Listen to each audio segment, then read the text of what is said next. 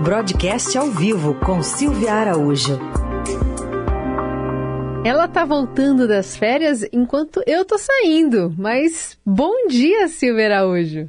Oi, Carol, bom dia para você, bom dia aos nossos ouvintes. Ainda bem que a gente reveza, mas o importante é os nossos ouvintes bem informados, né? Exato, e ó, pelo tom da sua voz, a gente já dá até aquela vontadezinha de sair de férias mais ainda.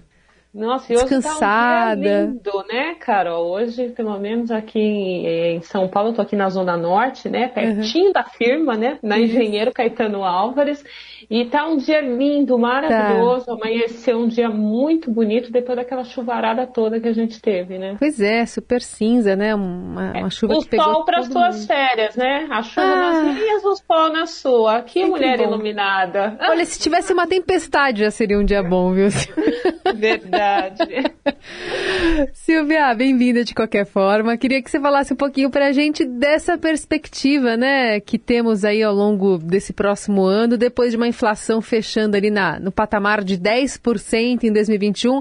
Parece que o presidente Bolsonaro está mais esperançoso de que eh, esse, esse índice vai cair né, ao longo do ano.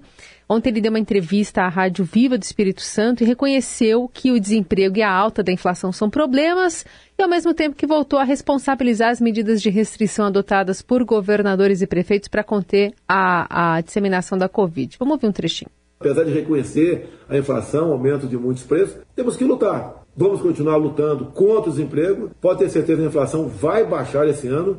A inflação esse ano, bateu, o ano passado, bateu 10%. 2014 ou 2015, se não me engano, também foi 10%, sem qualquer coisa normal tá é, Carol, batendo na tecla. Né? É, você viu que ele, ele fez a comparação justamente com 2010, 2014, por quê? Porque eram governos do PT, né? uhum. né? Governos petistas e o candidato, né? Aí o pré-candidato Luiz Inácio Lula da Silva, que ainda não disse se vai ser candidato ou não, lidera as pesquisas. Mas vamos lá nessa frase do presidente Jair Bolsonaro, ele diz aí, pode ter certeza que a inflação vai baixar nesse ano. E tem que baixar, né, Carol? Ainda bem que ele reconhece isso, porque o trabalho que está sendo feito pelo Banco Central é justamente para tentar aplacar aí essa alta da inflação. Como você falou, a inflação fechada do ano passado, de 2021, ficou na casa de 10%, muito acima da meta, ali o dobro da meta estabelecida pelo Conselho Monetário Nacional para o ano passado.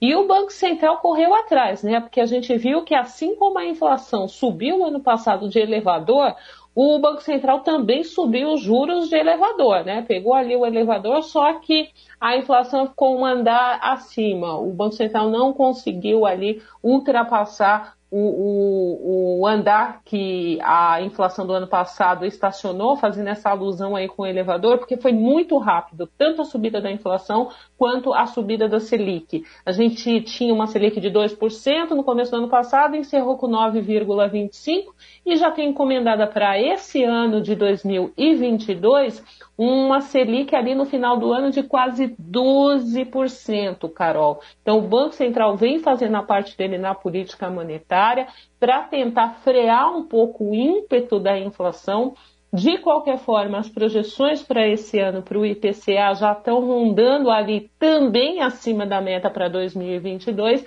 É claro que não nesses 10% que ficou no ano passado. Já está lá em torno de 5,09, 5,10. Mas a gente viu esse filme no ano passado, né, Carol? Se não tiver o empenho ali do Banco Central na política monetária e também da parte do governo que precisa fazer a sua parte, né? Menos ruído acaba deixando o dólar um pouquinho mais tranquilo, porque se o dólar sobe demais, se a cotação da moeda norte-americana sobe demais, acaba refletindo em outras, uh, em outras partes da economia, né? Isso se dissipa por todo o tecido econômico e aí você tem alta de outros preços, alta de preços aí, como por exemplo, que a gente teve combustíveis, né? Que é o grande vilão aí o governo vem falando que é culpa dos governadores, enfim, por conta do ICMS, mas a gente sabe que a conta aí dos combustíveis, além do ICMS, você tem a variação da cotação do dólar, que sobe muito com os ruídos políticos,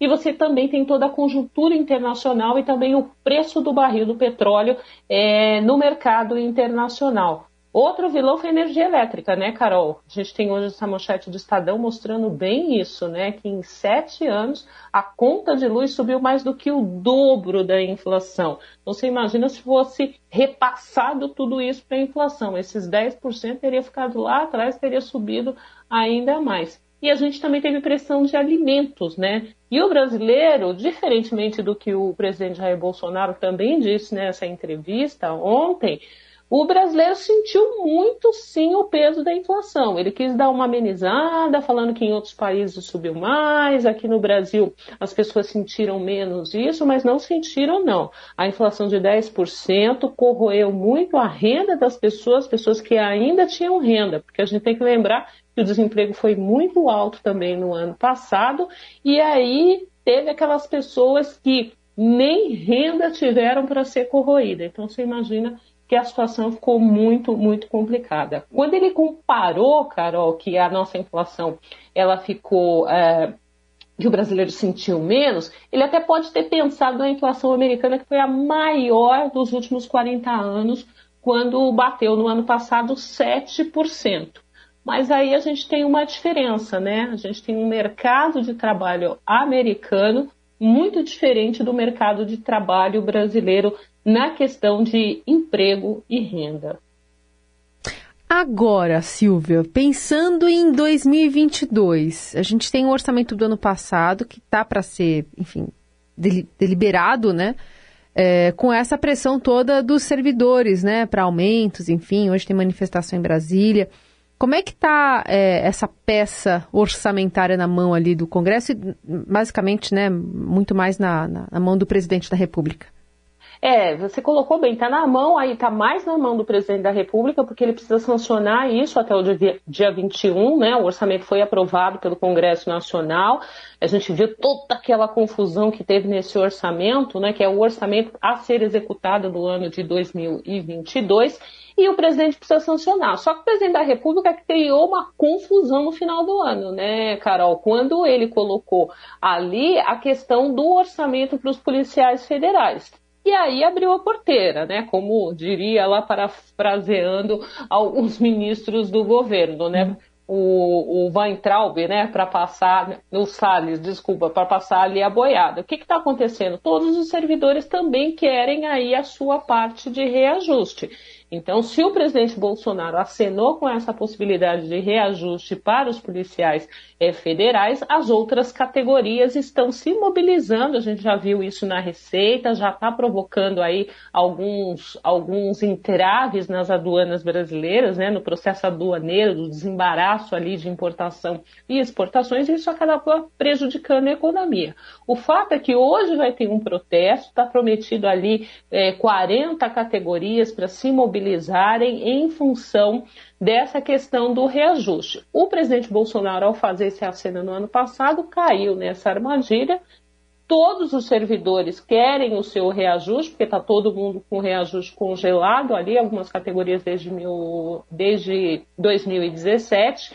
E aí, né, Carol, o orçamento já está apertado. A gente já viu muitas é, questões aí de que foi, é, não foi dimensionada direito a despesa, teve isso também, né? Então colocaram uma despesa é, no orçamento desse ano que é fictícia, ela vai ter que ser redimensionada, colocaram uma despesa menor, então vai ter que encaixar essa despesa que é real dentro do orçamento, remanejando ali algumas questões orçamentárias, algumas emendas parlamentares, por exemplo, né, reduzindo algumas emendas de comissão para tentar fechar a conta da despesa obrigatória do governo, que foi isso que não foi bem dimensionado. E tentar encaixar esse reajuste. Vai ser aí uma confusão generalizada porque não tem dinheiro para fazer esse reajuste ou o presidente Jair Bolsonaro esquece o reajuste dos policiais federais e aí deixa todo mundo como está, sem reajuste nenhum, ou se abrir algum espaço para dar o reajuste para as demais categorias, alguém vai ter que pagar essa conta, vai ter que tirar o dinheiro de algum lugar e vai ter que tirar o dinheiro dentro de uma receita que já é bastante limitada para tudo que tem que ser feito nesse ano, inclusive o pagamento das despesas obrigatórias, que entre elas tem o próprio pagamento dos salários dos funcionários públicos, né? Isso aí. Muito bem, essa é a Silvia Araújo conosco aqui às terças e quintas no Jornal Dourado. Silvia, obrigada, viu? Até lá, oh, até boas férias, né? Eu ia falar é, até quinta-feira, mas Pode falar até fevereiro, férias. eu aceito. Até fevereiro, Carol. Boas férias para você. Obrigada, um beijo. Beijo.